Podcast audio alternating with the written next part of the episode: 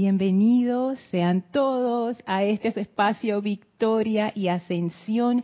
Yo soy Lorna Sánchez dándoles la bienvenida hoy en vez de Erika Olmos. La presencia de Dios en mí reconoce, saluda y bendice la presencia de Dios en todos y cada uno de ustedes. Antes de seguir acá hablando, voy a verificar que toda la señal está saliendo bien, igual que como hace Erika todos los jueves. Erika está ahora con, con su familia, así es que en Dharma familiar, así es que todo bien, no se preocupen. Así es que bueno, hoy estaré yo en clase. Listo. Así es que todo está en orden. Así es que bueno, muchísimas gracias por su sintonía, muchas gracias por su atención, gracias a Erika por la oportunidad de estar aquí para conversar con ustedes en este otro horario de las cuatro y media. Estoy por los chats de Skype, nuestro usuario por Skype es Serapis Bay Radio y por el chat de YouTube. También estoy activa viendo sus mensajes. Hola Bella Flor, hasta Puerto Rico. Gracias a aquellos que reportan sintonía, a los que no, gracias también. A los que verán la clase en diferido, muchas gracias también. Gracias, Janet, hasta Valparaíso. Muchísimas gracias a todos. Eh, me hubiera gustado, me hubiera gustado seguir en la onda musical de Erika, porque estaba bien chévere sus, sus clases me encantó, bueno, me, encantan las clases de Erika en general, pero la, última que hizo cuando trajo a estos compositores New Age y la música, yo me transporté, me fascinó y me encantó. Y me hubiera gustado traer hoy algo en esa línea para no interrumpir ese momentum musical que Erika ya tiene en esta clase. Sin embargo, ayer ocurrió algo tan maravilloso y yo la verdad hoy no he podido dejar de pensar en ello, estoy como completamente absorbida en ese tema y digo, bueno, seré, em, haré honra a la verdad en mi corazón. Y bueno, lo que les quiero contar hoy o compartir con ustedes hoy es eso que pude percibir ayer en el ceremonial del Festival de Wisak que transmitimos, creo que por primera vez, por YouTube a toda la comunidad internacional. Como bien decía Kira ayer, este ceremonial nosotros lo hacemos todos los años, dependiendo de cuándo cae el plenilunio. Fue una coincidencia que ayer cayó, el plenilunio cayó miércoles, justo en la clase de Kira, y se prestaba para hacer esta transmisión. Pero hay veces que cae otros días y esos días nosotros lo hacemos con un bello ceremonial en el templo de donde, bueno, no se transmite por, por YouTube, nada más es el grupo. Y de veras que siempre es algo maravilloso sentir la radiación del amado Señor Gautama, Señor del mundo. Y yo ayer siento que me quedé corta expresando esa comprensión que vino a través de Kira y a través de Nereida en la introducción. Y quería hoy expandir un poco más al respecto del tema central, que es el tema de la renuncia y del sacrificio, como lo presenta el amado señor Gautama. A mí la verdad, yo no, yo no me esperaba este tipo de, de tema, porque, bueno, puede ser que yo lo estoy viendo como desde un punto de vista muy, muy práctico, mundano por ahí. Yo, yo me esperaba algo así como más, no sé, más abstracto, más así como más espiritual, no sé.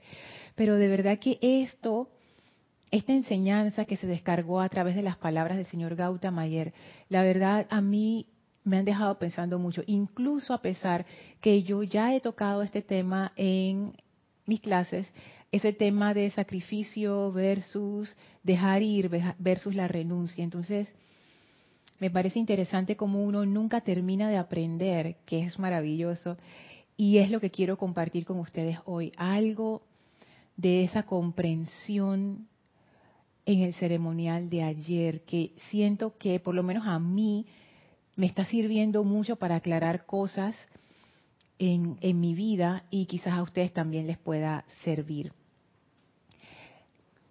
Hola, Yogle, hasta Colombia. Hola, señor Didimo, hasta aquí a Panamá. Hola, Diana, saludos hasta Bogotá. Hola, Yami, hasta Panamá.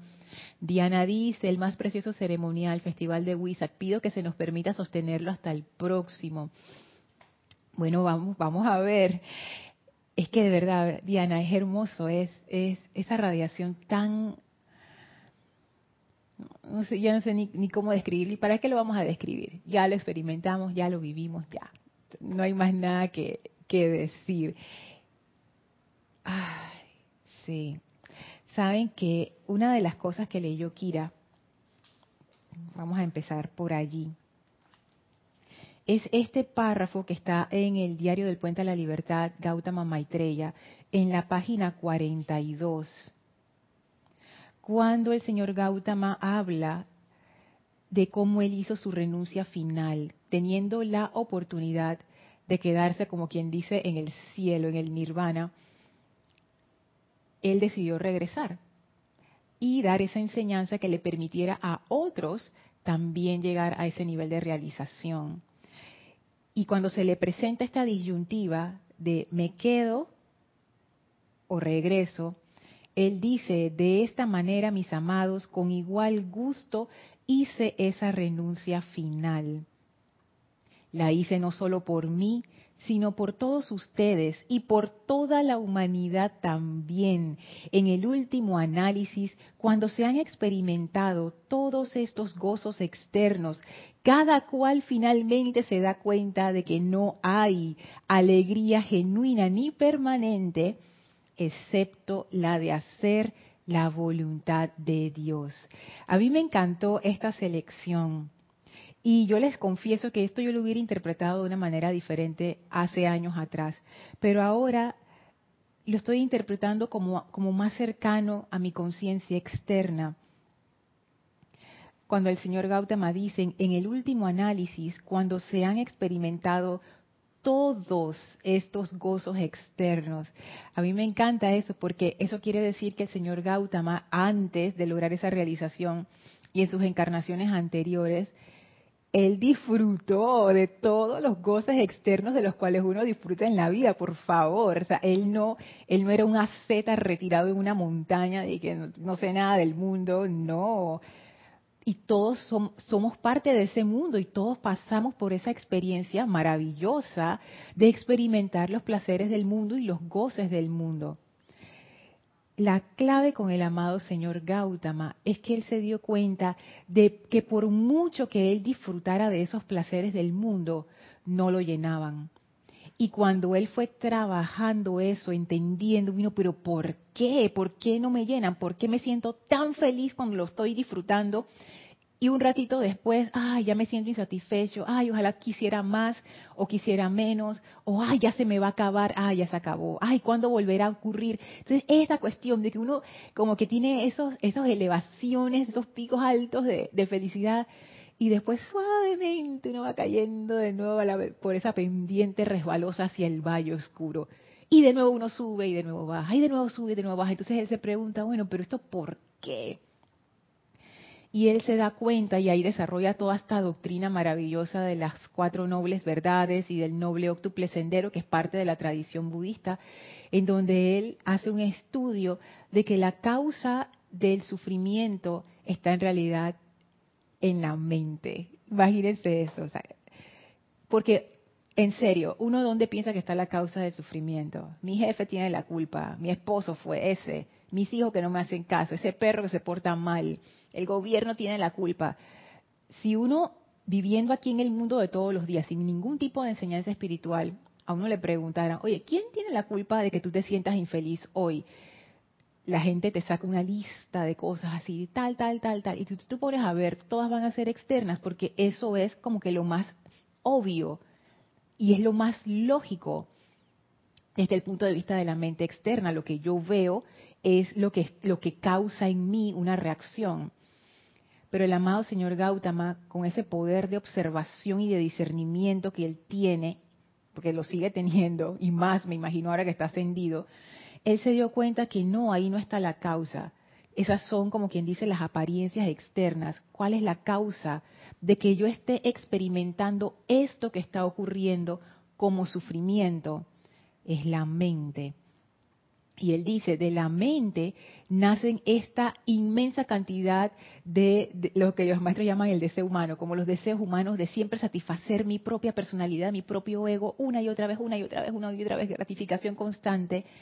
Pero eso nos lleva a un estado de hambre permanente, porque por más que satisfacemos, entre comillas, en realidad nunca nos sentimos llenos. Entonces es como una eterna rueda sin fin que los budistas llaman samsara. Y una vez que uno está montado ahí, si uno no sabe cuál es el truco, y el truco es el que lo da el señor Gautama, la cosa está en la mente, entonces uno no sabe ni cómo bajarse de la rueda, porque llega un momento en que a uno hasta que se le olvida, y yo qué estoy haciendo aquí. Entonces, el amado señor Gautama no es, no es un extraño a esta rueda de samsara. No es que todo lo que ocurre en el mundo es malo, claro que no. Pero después de un rato uno se da cuenta como que hay una cosita ahí como que no se va, como una insatisfacción.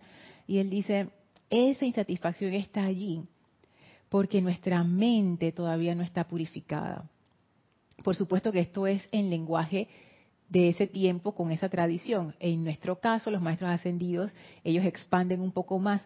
Los budistas consideran que la mente también incorpora la parte de los sentimientos y toda esta parte que nosotros no vemos.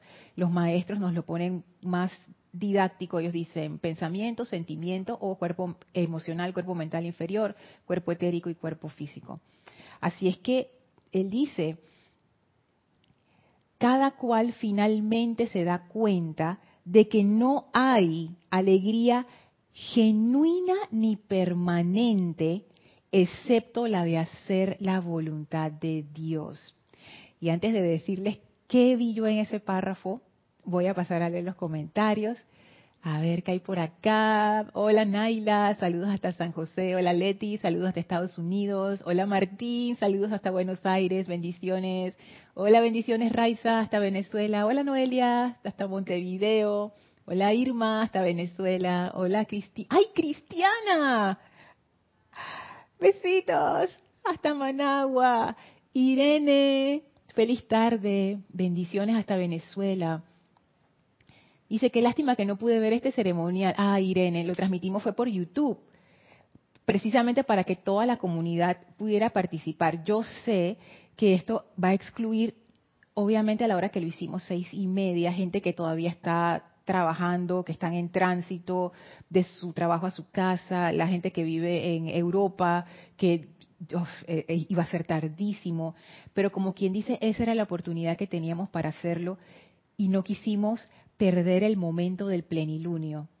Como cayó miércoles, que es un día laboral aquí en Panamá, nos o sea, lo, podíamos o, hacer otro día, pero no iba a ser lo mismo porque no iba a ser plenilunio, o lo hacíamos en la noche y, al final decidimos hacerlo en la noche. Así es que bueno, siempre hay otra oportunidad. Hola Cristian, ¿cómo van los keyframes? Déjame ver.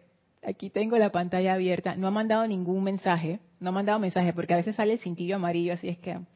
Cristian aquí preguntándome cosas técnicas del YouTube. Que, que, él lo está vigilando por unas actualizaciones que hizo. Gracias, Cris. Así que todo bien por ahora. Y no hay desfase. Lo probé antes de, entrar y parece que todo está bien. Hola Ali, Vanessa, saludos hasta Argentina. Hola Gloria, hasta Nicaragua. Bendiciones. Mati. Ok, ahí se me fue el nombre. Denia, saludos, bendiciones hasta Estados Unidos. María Martín, mil bendiciones desde Granada. María, tú viste el ceremonial, dice, me encantó el ceremonial, eso es hasta España, wow, abraza a toda la familia, dice María Martín, bendiciones María, abrazo, abrazo. Ay, qué chévere, de verdad que fue algo muy hermoso, muy, muy hermoso. Y fíjense esta parte donde dice, cada cual finalmente se, se da cuenta de que no hay alegría genuina ni permanente. Noten las palabras que el amado señor Gautama usa. Alegría genuina, o sea, de verdad, verdad, ni permanente. Sí hay alegría en el mundo externo, claro que sí, pero no es genuina ni permanente. Excepto, dice él, la de hacer la voluntad de Dios. Y allí, y allí es donde siento yo que viene para mí el más grande cambio de conciencia, que yo puedo ver en mí misma como yo lo veía antes y como lo veo ahora. Antes yo hubiera interpretado esto como a ah, la voluntad de la presencia yo soy. Pero ahora, como yo lo veo, es simplemente la voluntad de mi corazón, pues. Ese corazón, ¿qué me está diciendo mi corazón?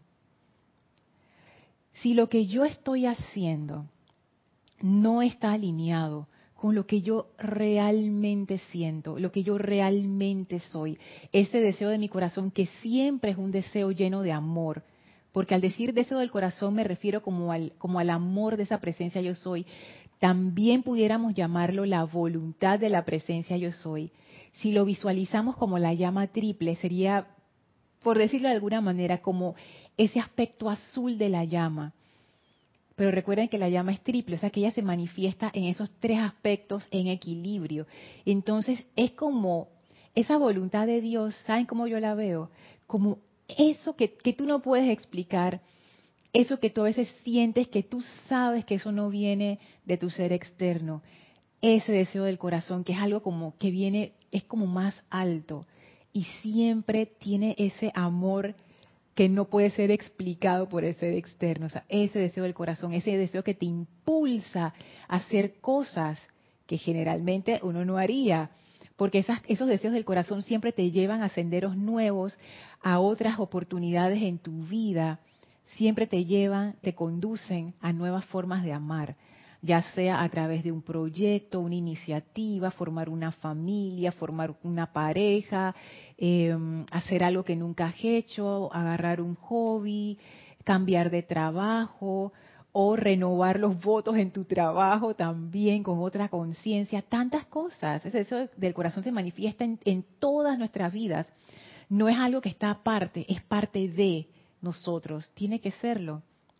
Si esa presencia solo se puede expresar a través de estos vehículos.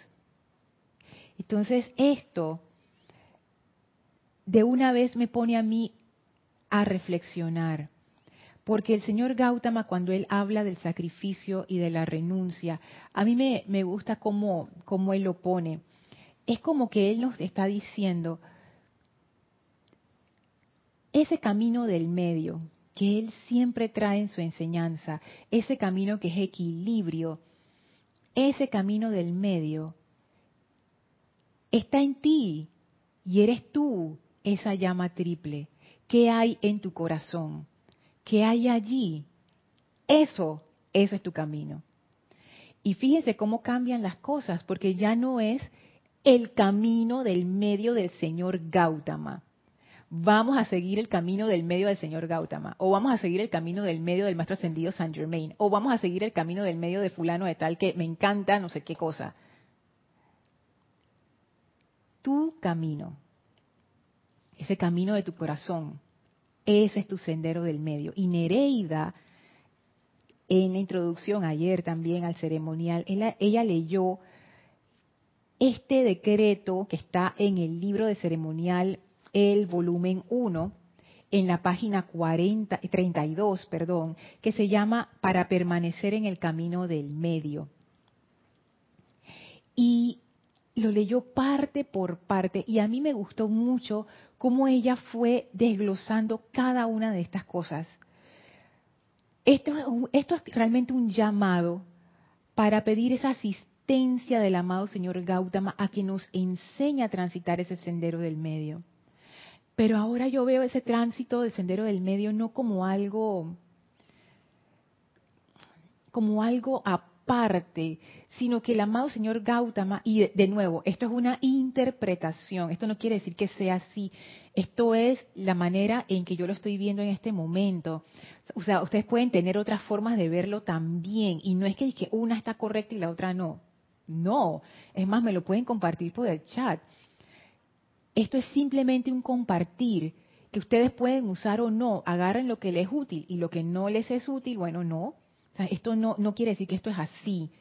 Esto quiere decir, esto es lo que a mí se me ocurre, lo que yo sentí, pero ustedes pueden sentir también otras cosas. Ustedes también pueden invocar al amado Señor Gautama y pedirles, oye, yo quiero saber ese sendero del medio, en mi caso, ¿cuál es?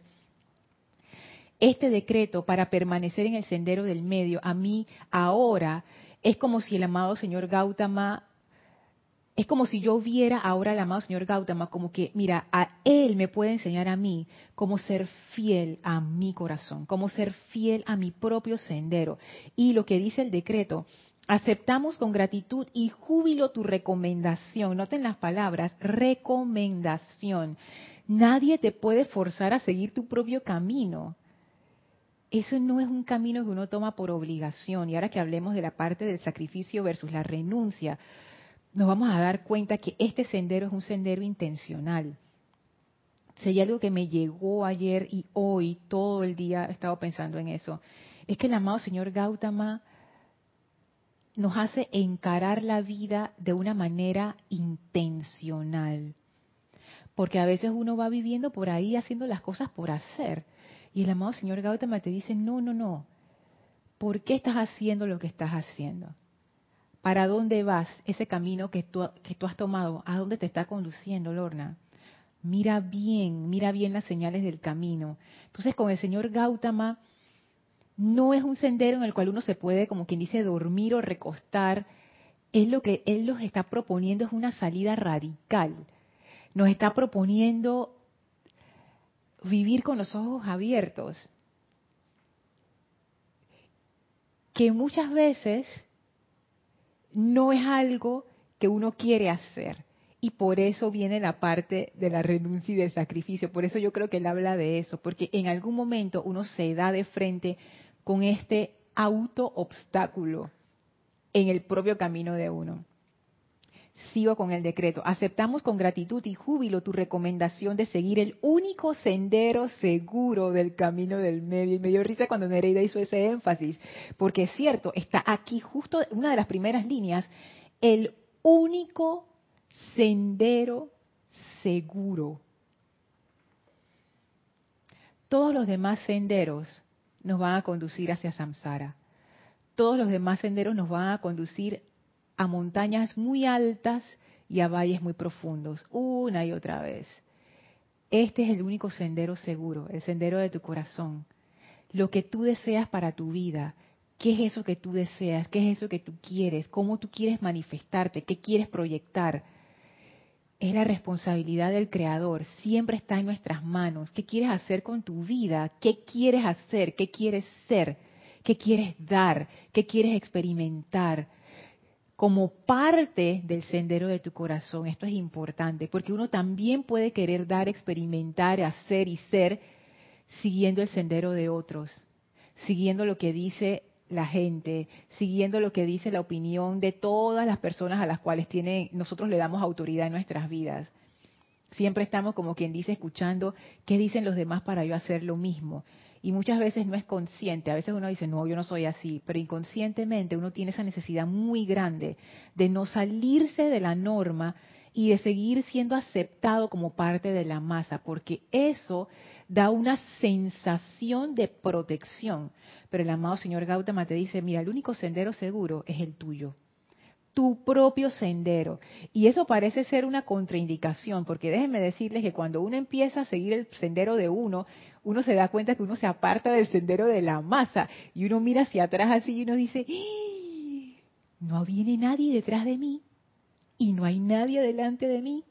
Y es que no va a haber nadie atrás ni nadie adelante porque ese sendero es tuyo para recorrer, solo tuyo. ¿Tú puedes compartir experiencias de tu sendero con otras personas? Claro que sí, pero recorrer tu propio sendero solamente tú. Tú eres el que sabe por dónde va ese camino. Entonces, parece una contraindicación, parece contraintuitivo que te digan que el único sendero seguro es aquel sendero que va por un lugar que tú no conoces y tú vas solito pónganse a pensar eso si ustedes les pasara eso así en la, en la vida diaria, que ustedes están caminando por un sendero y no hay nadie, y ustedes dicen, yo creo que yo me perdí como hace dos horas y no sé para dónde voy. Pero el señor Gautama dice, no, no es así. Porque a pesar de que estamos por terreno de, aparentemente desconocido, y puede que sí lo sea, porque a veces uno está experimentando cosas nuevas, ese es el sendero seguro. ese sendero te está llevando a tu mayor realización. Ese sendero va en el camino correcto. Y sigue diciendo, atentos siempre a nuestro Dios. Y me gusta cómo él lo pone, a nuestro Dios. También lo puedes decir la presencia yo soy, yo soy. La presencia interna, a mi llama triple, al santo ser crístico, a Dios en mí. Tantas formas de decirlo. Y dejando que su esplendor fluya en bendición a la vida que nos rodea. Dejando que su esplendor fluya. Allí hay una clave que nos une con el templo de la libertad, que es el templo que estamos energizando durante estos 30 días. Y antes de pasar a eso, voy acá a los comentarios. Dice Raiza, nosotros en Venezuela, por lo menos en mi ciudad, se nos fue la electricidad y no pude ver el ceremonial. Ay, Raiza, bueno. Paola, saludos hasta México. Cleida, saludos hasta Lima, Perú. Diana dice, el sendero del medio es el mismo óctuple sendero. Pudiéramos interpretarlo así, porque si tú le preguntas a un monje budista o a una persona que ha crecido en la tradición budista, de la misma manera que aunque uno no sea cristiano practicante, nosotros aquí en Latinoamérica crecemos dentro de la cultura cristiana.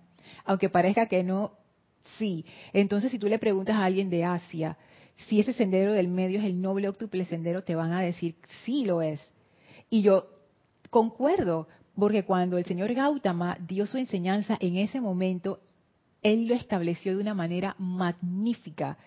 Es que él era, wow, él realmente es un maestro en el sentido, no solamente que tiene maestría sobre la energía, sino que es didáctico.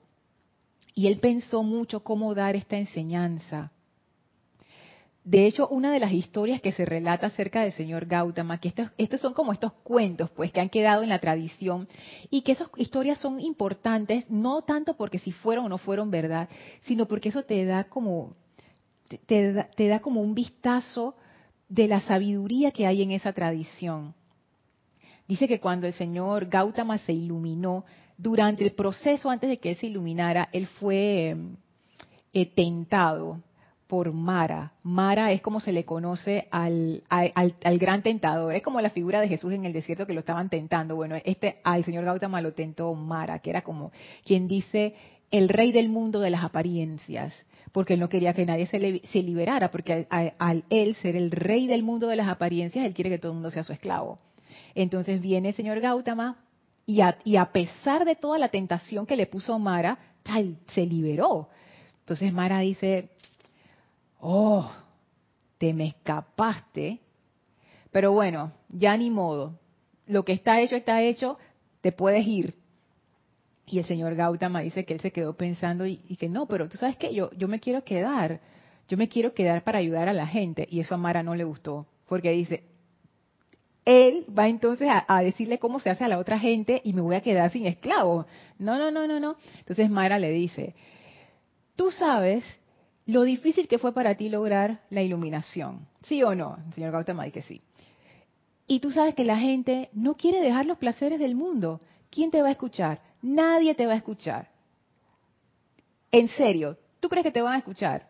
Y el señor Gautama se quedó callado pensando y dice, ya tienes razón, porque el señor Gautama, ahora que ya había logrado esa realización espiritual, él, él, sabía pues que la gente no estaba interesada en eso. Entonces, dice que el señor Gautama, en vez de darse por vencido, él dice que voy a meditar un rato. Y dice que el señor Gautama se puso a meditar ahí, a, reflexionar sobre lo que Mara le había dicho que era verdad. Dice que cuando terminó de meditar, él le dice a Mara, tú tienes razón, tú tienes razón. Las personas tienen como polvo en los ojos y no ven la verdad aunque uno se las ponga de frente. Sin embargo, puede haber algunos que tengan un polvo muy delgadito, muy finito, que quizás sí puedan ver a través de ese polvo en los ojos. Por esas personas yo me quedo. Yo voy a hacer el intento. Por esas pocas personas que quizás sí capten el mensaje, yo me voy a quedar. Y entonces lo que él hizo fue que él estructuró su enseñanza de una manera que fuera fácil de transmitir y fácil de entender. Entonces ahí están las cuatro nobles verdades y el noble octuple sendero, que si uno lo resume, el señor Gautama lo que te dice es, las cuatro nobles verdades es, la causa del sufrimiento es tu propia mente. Y para salirte del sufrimiento, tú lo que tienes que hacer es purificar tu mente y entrenarla. ¿Y cómo se purifica y se entrena la mente? Se hace así, págata, el noble octuple sendero. Son ocho pasos, ta, ta, ta, que tú haces en paralelo y con eso tú puedes lograr lo que yo logré. Entonces, eso es pudiéramos decir, el camino del medio, que es un camino de liberación. A mí me gusta interpretar en este momento, em, Diana, me gusta interpretarlo como que ese camino del medio es tu sendero de liberación. Porque en ese experimentar de nuestra vida está nuestra liberación. Nada ocurre. Esto es algo que yo pienso y siento. No quiere decir que sea verdad, pero es algo que yo, yo considero y creo en esto. Yo, yo pienso que nada pasa en nuestras vidas que no nos ayude a lograr una mayor liberación. Incluso las cosas que uno piensa que son malas están ahí por una razón. Y la razón, en última instancia, es una buena razón. Como dice el señor Gautama, este es el camino seguro. No te preocupes, Lorna. Pareciera que ahora mismo da miedo y que estás en un bosque oscuro, pero este camino te está conduciendo a donde es, a ese lugar a donde tú vas a ser feliz. Te estás en ese transitar estás siendo más feliz, a pesar de que a veces no lo aparenta. Entonces, claro que sí, puede ser el octuple noble sendero o puede ser el sendero de tu propio corazón. Dice Irene, claro, la radiación era el miércoles, sí, o sea, ahí aprovechamos la, oportunidad. Dice Celio, tengo entendido que los mismos Helios y Vestas se presentaron para pedirle a Gautama que renunciara al nirvana para transmitir la enseñanza a la humanidad. Esa es otra historia que aparece también como parte de la tradición budista, solo que como yo la conozco, Celio, o sea, porque hay tantas, ¿no? Pero la que, la que yo leí es una que dice que el señor Gautama es como una variación de la historia de Mara. El señor Gautama se dio cuenta como que la gente del mundo no estaba preparado para su enseñanza. Ya yo mejor me voy para el nirvana, si al final nadie me va a escuchar. Y dice que en ese momento se escuchó un grito atronador y bajó Brahman. Acuérdense que Gautama era de la India, en esa encarnación estábamos en la India. India tiene todas estas deidades, Vishnu, Brahma, no sé qué, Shiva y todas estas cuestiones. Entonces, Brahma fue, descendió del cielo, que es como uno de los dioses máximos, y le dijo, no, por favor, renuncia al nirvana y encárgate de, de llevar nuestra luz al mundo. Y entonces el señor Gautama dice, voy para allá. Y eso fue lo que hizo. Que sería el equivalente, ¿no? Como que el dios máximo desciende y le pide al señor Gautama que siga. Emily, bendiciones hasta la Bella Toledo. Paola dice, Lorna, yo entendí que la renuncia es todo, perdón, la renuncia es a todo lo que no es la luz. Renunciar a las sospechas, a la crítica, al miedo, a las apariencias, porque eso no es luz y no es verdad. Y amar, amar la luz. Es cierto. Y el punto con eso es que esa renuncia no se te presenta como quien dice, que este es el miedo, voy a renunciar al miedo. Y esta es la crítica o las sospechas. No, se te presentan en las cosas cotidianas de tu vida.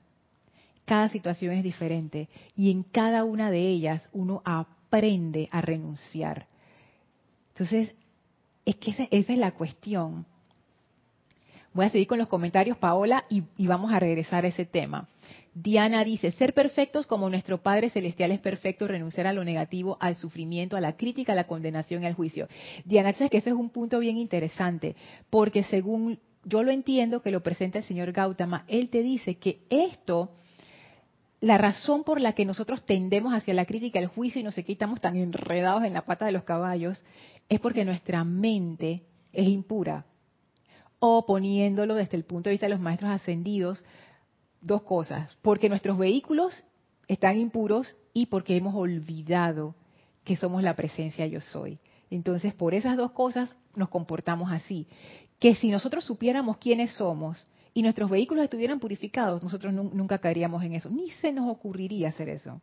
Entonces, el señor Gautama fue muy inteligente al presentar su enseñanza, porque él sacó el componente de la culpa, la sacó de una vez. Él te dice, tú no eres poniéndolo así muy simple, sobresimplificando, Lorna, tú no eres mala, Lo que pasa es que tú tienes una impureza, un problema, una forma de ver las cosas. Si tú cambias esa forma de ver las cosas, ya tu problema se soluciona. Es como sentirse culpable por uno tener una enfermedad.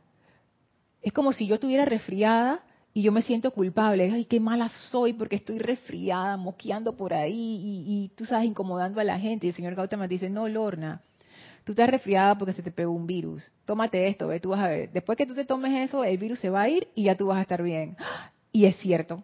Entonces tú te das cuenta, o sea, no es que es tu naturaleza la que está mal, es que hay, hay como quien dice un error en el sistema. Tú sacas el error, ya todo está bien. Entonces es, esa parte fue, a mí me parece que es genial en la forma en que el señor Gautama presentó su enseñanza. Como quien dice, este es el problema, esta es la solución. Háganlo.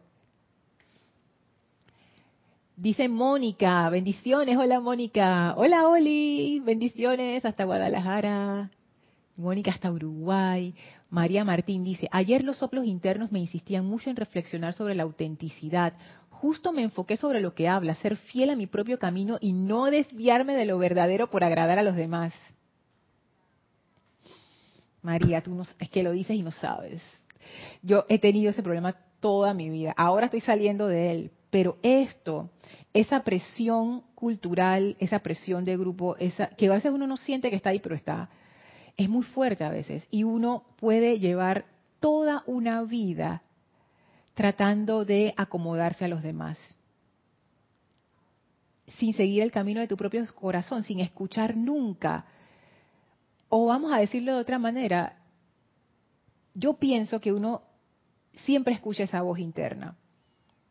En algún momento de tu vida, ya sea cuando eras muy niño, cuando eras adolescente, en algún momento cuando se descuida la personalidad y se baja la importancia personal, uno siente esta voz que uno dice, ¿y esto qué, esto qué es?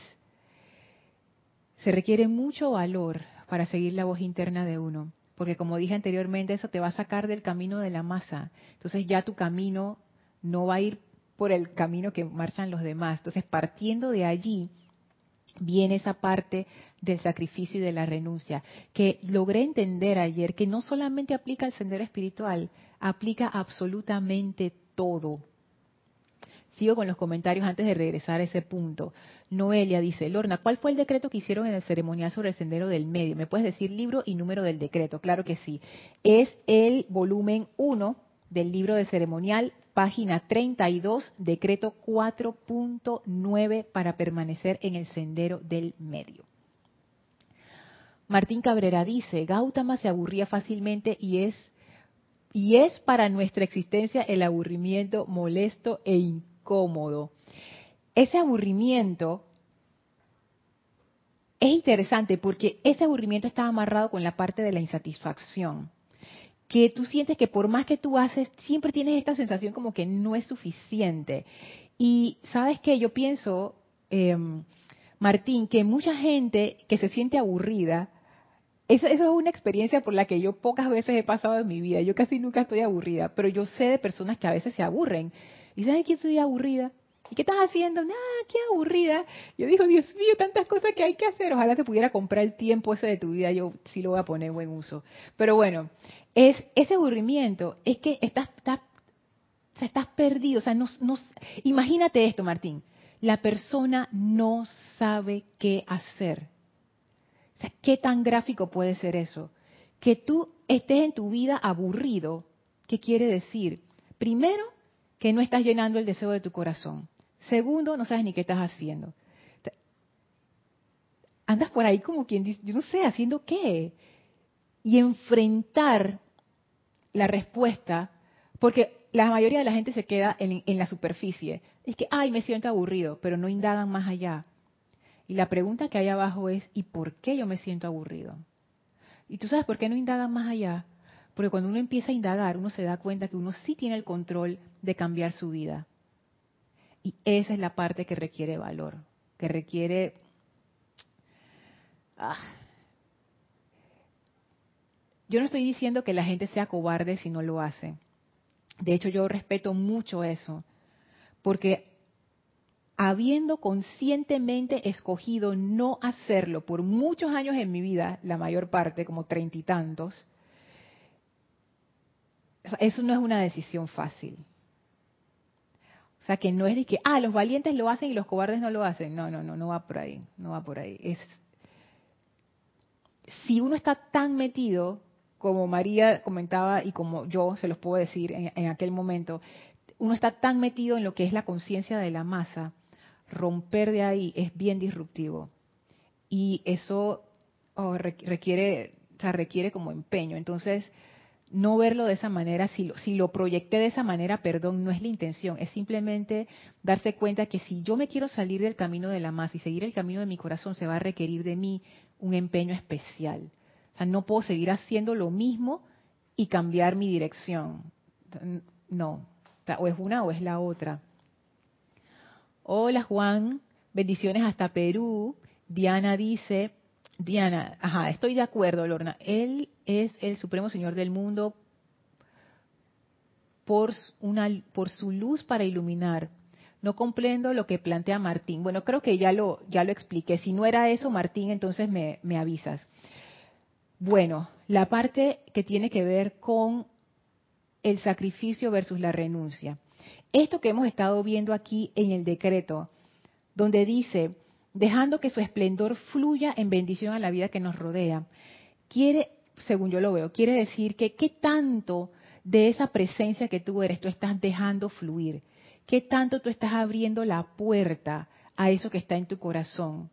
Y justo lo que decía antes, eso requiere mucho valor, requiere también mucha introspección y mucha honestidad con uno mismo. Porque me ha pasado, hay veces que uno dice, ah, ya yo sé lo que quiero. Y más adelante haciendo la experimentación, porque esto no es algo mental, esto no es algo intelectual que tú te sientas y que ahora voy a descubrir el camino de mi vida. No, esto es algo que uno lo hace caminando. O sea, tú descubres el sendero caminándolo, no pensándolo.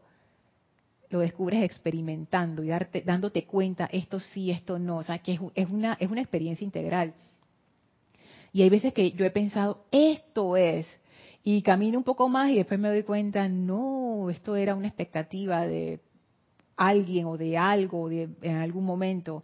Esto no es como las capitas de una cebolla. Entonces me voy dando cuenta como que, wow, hay ilusiones que corren profundo dentro de uno y uno nada más se da cuenta cuando uno empieza a pelar esa cebolla poquito a poquito.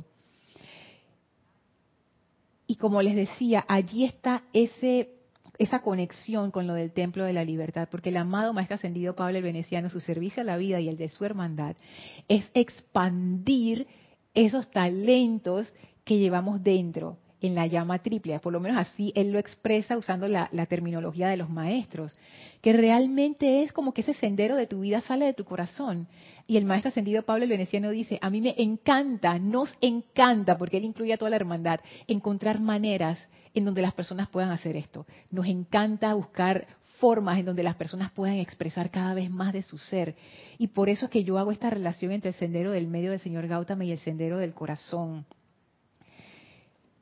Y de nuevo, esto es un sendero intencional. Una vez que uno se sale del sendero de la masa por ese camino del medio, ya deja de ser un sendero en automático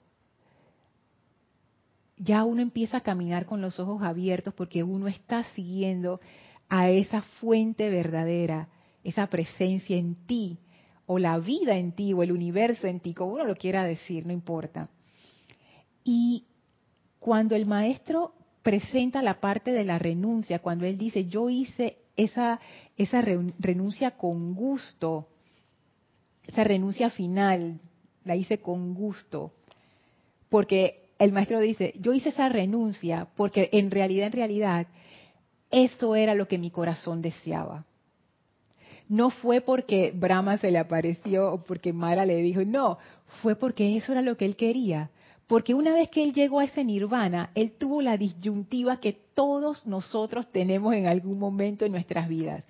Me quedo aquí, que se siente bien, está rico, estoy segura, ya tengo lo que necesito. Me quedo aquí o sigo el deseo de mi corazón que me va a llevar a un lugar que no es aquí. Y que probablemente, no sé, quizás sí, quizás no, hayan las cosas que tengo aquí que, me hacen sentir segura y feliz. Él lo experimentó en, un, en una conciencia excelsa de que Dios es los helios y Vesta y toda la cosa, pero nosotros lo experimentamos a cada momento en nuestras vidas. Esto era lo que decía, creo que decía era Paola, acerca de la, Ajá, de renunciar a las sospechas, a la crítica, al miedo. O sea, cada momento de nuestras vidas nosotros nos encontramos con esa disyuntiva. Me quedo en este momento me quedo en mi creencia, me quedo en lo que yo creo, en mis expectativas, que es lo que me lleva a criticar, a condenar, a, asustarme, etcétera, o me voy por el camino del medio, me voy por el camino del corazón. Y entonces el señor Gautama nos presenta la renuncia como una técnica espiritual para avanzar más. Y él, pienso yo que él usa como quien dice su, no quiero decir su autoridad, pero es esta como que su experiencia, pues cuando, cuando uno está enfrente a una persona que tiene más experiencia que tú y que sabe más de la vida y que uno lo respeta porque tú lo has visto en su vida y tú dices, ah, esta persona sí sabe de lo que está hablando. Y entonces él nos da una clave muy importante y él nos dice, miren, en su vida ustedes se van a encontrar momentos en donde ustedes sienten que es un sacrificio lo que ustedes van a hacer de nuevo la disyuntiva esa. Es un sacrificio. Yo voy a dejar esto que yo, que me da seguridad, que me da placer, que me da no sé qué, por esta otra cosa que yo realmente no entiendo más o menos, pero mi corazón me está llamando en esa dirección, pero yo también me quiero quedar aquí, pero quiero irme por allá, pero me quiero quedar aquí. Ustedes no han experimentado eso, es horrible, es terrible, pero bueno, todos lo hemos experimentado, creo yo, es parte de lo que es ser humano. Esas cuestiones de que quiero estar aquí, quiero estar allá, quisiera estar en los dos lugares al mismo tiempo, pero no se puede, entonces, ¿qué hago? ¿Qué hago? Entonces el señor Gautama dice, doquiera que ustedes estén haciendo algo que ustedes consideren que es un sacrificio, ya sea una decisión que van a tomar o algo que ya están haciendo y que ustedes dicen, esto es como que... Y esa sensación de sacrificio es como que tú sabes, como que te duele darlo, te duele hacerlo, te causa un montón así como de fricción interna, pero bueno, lo estoy haciendo, tú sabes, porque el bien de la humanidad o el bien de mi familia o el bien de no sé quién o por el bien del país, tantas cosas, pero uno siempre tiene como su, su razón para hacer el sacrificio, ¿no? Si ustedes se encuentran en una situación en donde ustedes sienten que están haciendo un sacrificio, es momento de revisar esa situación por qué lo estoy haciendo y por qué lo estoy viendo como un sacrificio. Y ahí viene la parte que tiene que ver con la renuncia. Aquello renuncio, que ahí viene la, parte que decía Paola y, y que varios de ustedes han dicho también. Y de nuevo lo que decíamos al inicio de la enseñanza del señor Gautama. ¿A qué renuncio? A hacer la cuestión que estoy haciendo, a lo externo, a la cosa, al objeto, a la persona, a la posición. No. La renuncia tiene que ver con nuestra propia creencia, con la forma en que estamos viendo las cosas. La renuncia tiene que ver con dejar ir justamente eso que nos obstaculiza para lograr una realización mayor. El señor Gautama lo que yo comprendí es que cuando yo siento en mi vida que lo que yo estoy haciendo es un sacrificio, eso es como un indicador. Y el señor Gautama, yo siento que me dice, mira Lorna, si tú sientes eso en algún momento, qué bueno, porque eso quiere decir que hay algo que corregir. Justo lo que tú sientes que estás sacrificando es lo que tú necesitas dejar ir para lograr esa victoria que tú quieres, aunque pareciera que no. Y por eso yo lo veo como una técnica de avance rápido. Y aquí viene la parte de la experiencia, que es, lo que él dice aquí. Cada cual finalmente se da cuenta. También miren las palabras, finalmente uno se da cuenta. O sea, ya cuando uno ya tiene como más experiencia, ¿no? Que no hay alegría genuina ni permanente excepto hacer la voluntad de Dios. ¿Qué te dice tu corazón? Eso que tú estás haciendo como un sacrificio realmente.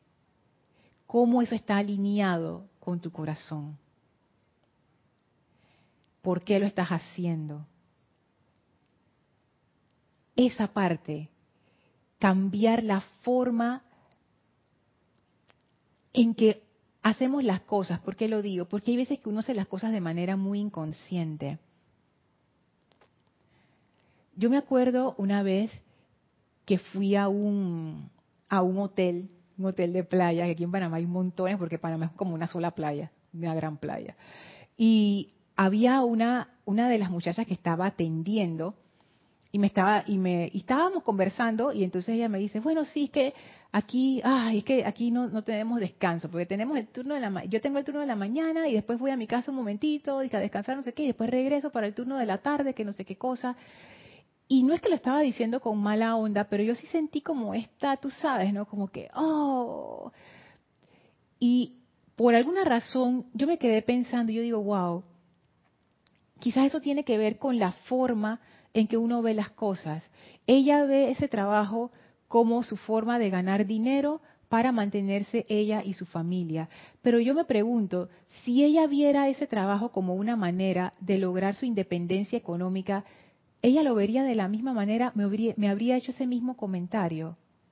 Si el deseo de su corazón es por lo es hacer otra cosa, ¿por qué no ver ese trabajo como un medio a través del cual lograr lo otro. Yo renuncio a esa forma de ver las cosas de manera que esto que dice, la, que dice el maestro, esa bendición a la vida pueda fluir sin obstáculos.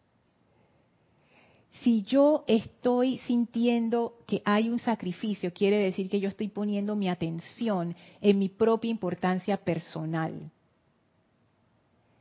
Y lo que necesito hacer en ese momento es quitar mi atención de allí, porque mi ser externo siempre me va a decir, tú eres pobrecita, se aprovechan de ti, ay, cómo te tienen, mira lo otro y mira a tu jefe y mira no sé qué esa personalidad siempre te va a mandar esos mensajes y siempre te va a tener atrapada en samsara. Esa es Mara que te está diciendo, Lorna, pero oye, cómo te tienen, mira cómo, pobrecita, pobrecita. Yo dije, ay, sí, Dios mío, mira cómo me tienen, Mara.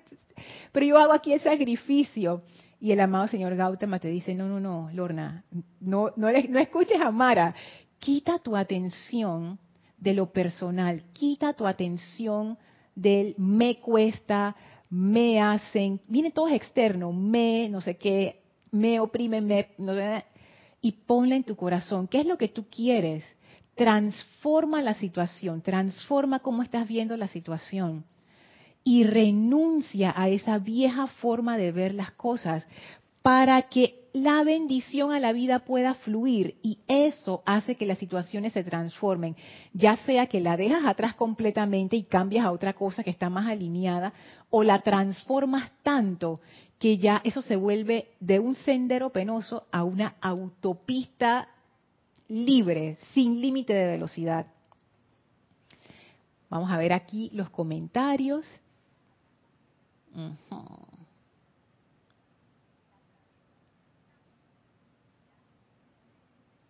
Dice Yami, bendiciones Lorna, la personalidad, presión de masa, sociedad, familia, es como la comodidad a ese sentimiento de aburrimiento, porque el miedo al cambio, giro 180, te saca de esa casilla cómoda.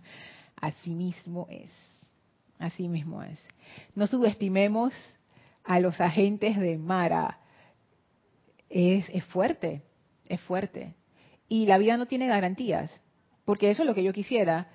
Hey, voy a seguir el camino de mi corazón, pero fírmame aquí este contrato, amada presencia, yo soy donde tú me garantizas que todo me va a salir bien. La presencia dice, yo no voy a firmar nada. No, ella no dice eso, pero es que no hay garantías, o sea, la vida no tiene garantías. ¿Qué garantía va a haber? Si esto, esto es, esto es una aventura, las aventuras no tienen garantías. Esto es experimentación, esto es vamos, vamos haciendo mientras va saliendo las cuestiones. Y ese saben que ese, ese deseo de, seguridad, en cierta manera, es, es, una falsa seguridad, porque no hay nada, nada, nada en este mundo cambiante que te pueda dar seguridad. Tú puedes estar súper bien hoy y mañana se acabó. Tú puedes tener el mejor trabajo del mundo hoy, dos semanas después ya no lo tienes. La compañía se fue, cerraron, ta, ta, ta. Tú puedes tener una tremenda, no sé, eh, ta, ta, ta, lo que sea y pácata, después ya no O después ya sí, estás bien, estás sufriendo ahí que tu vida no sé qué y mañana te ganaste la lotería. Listo. No hay nada a lo que podamos agarrarnos en este mundo. El señor Gautama tiene una enseñanza de respecto también en la tradición budista. Él habla de la impermanencia. O sea, aquí todo cambia. Poner mi esperanza en lo externo, esperando que no cambie, es imposible. O sea, nos estamos, nos estamos asegurando de que vamos a sufrir, porque todo cambia. Entonces el señor Gautama te dice, el único sendero seguro el camino del medio, porque esa llama en ti, esa presencia que tú eres, una vez que uno descubre esa presencia en uno mismo, que uno mismo es esa presencia, que eso es lo que hace el sendero del medio, te lleva a esa realización, como lo llevó a él, ya tú estás seguro para siempre porque no es una seguridad que depende del externo. Tú sabes quién tú eres y tú sabes qué es este mundo de apariencias. No hay nada aquí que te asuste ya. Ya tú has trascendido, tú estás por encima de, tú ves las apariencias y dices, eso no tiene poder. Yo soy un ser de causa. Entonces eso, esa, esa parte ya mí tenemos miedo como a las sombras. Yo sé que las sombras dan miedo cuando uno está bien metido en la cosa, pero el señor Gautama nos insta a nuevamente tomar tomar ese sendero que al final tú sabes que yo pienso que todos lo vamos a tomar. Es cuestión de tiempo, porque eventualmente uno llega a ese punto de aburrimiento, como decía Martín, donde uno dice, hey, esto la verdad, yo voy por ese camino del corazón. El amado Maestro Ascendido Serapis Bey, él tiene una frase que repetimos mucho aquí en el grupo, te tienes que cansar de la tontería de los sentidos, ese es el aburrimiento. En, el momento en que uno se canse de esa tontería de los sentidos, uno dice, ¿qué es lo que tengo que hacer para salir de aquí? Porque ya, ¿verdad? Es válido también. Dice Paola, es una decisión totalmente, totalmente.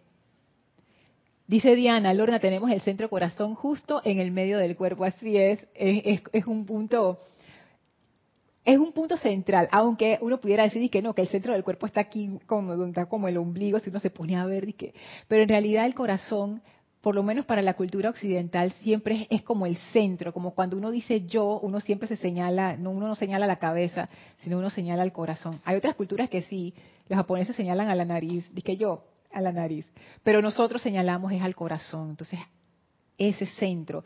Y los maestros hablan, el centro corazón, ese centro magnético, el centro de nuestro ser, que no es un centro físico, es el centro de nuestra conciencia, es, un centro como más sutil. Hola María, bendiciones hasta México, Celio. Es sacrificio porque lo hago desde la personalidad y no desde el corazón de la voluntad de Dios. Perfecto, Celio para cerrar el tema de la clase hoy, porque ya son las cinco y media. Exactamente. Cuando yo hago las cosas desde la personalidad, sacrificio. Cuando yo soy capaz de cambiar esa conciencia y hacerlo desde mi corazón, se vuelve una renuncia, lo puedo dejar ir. La razón por la que lo puedo dejar ir es porque mi atención es lo que agarra las cosas. Mi atención es como si fuera un cable que me amarra hacia aquello a lo, que, a lo cual yo pongo mi atención. En el momento en que yo quito mi atención de lo personal, ya nada me puede amarrar. Y esa renuncia es jubilosa. Porque lo que no viene, porque lo que viene cuando uno no está amarrado es esa elevación de conciencia. Es como estos globos aerostáticos que cuando eh, que les echan aire caliente para dar paseos en globo, ellos están amarrados al, piso con lastres, con, con, estas pesas. Pero una vez que tú quitas las pesas, el globo se eleva de manera natural. Igual pienso yo que así somos nosotros. Una vez que nuestra atención deja de estar en las cosas pesadas de nuestras vidas, nos empezamos a elevar. Y no es un drama de que ahora me voy a elevar con esfuerzo. No, es de manera natural. De manera natural. Ay, Arracto dice, saludos y bendiciones, Lorna, me confundí de hora, creo. No, no estás confundido, estoy haciendo el, espacio de Erika hoy. Irma dice, Lorna, el sacrificio es escuchar la personalidad y caer cada día, y caer cada día en el caos del cual venimos. Así es. Ajá. Ah, Diana dice, son siete centros y este está en el medio. Exactamente. Gracias, Diana, por eso. Y Paola, gracias por la clase. No, gracias a todos ustedes. Gracias por su atención y por sus comentarios. Gracias a todos. Que la radiación del amado Señor Gautama los siga envolviendo y que ese caminar por el sendero del medio de sus propios corazones sea un andar gozoso y lleno de luz. Muchísimas gracias a todos y mil bendiciones. Voy a hacer el cierre igual como lo hace Erika.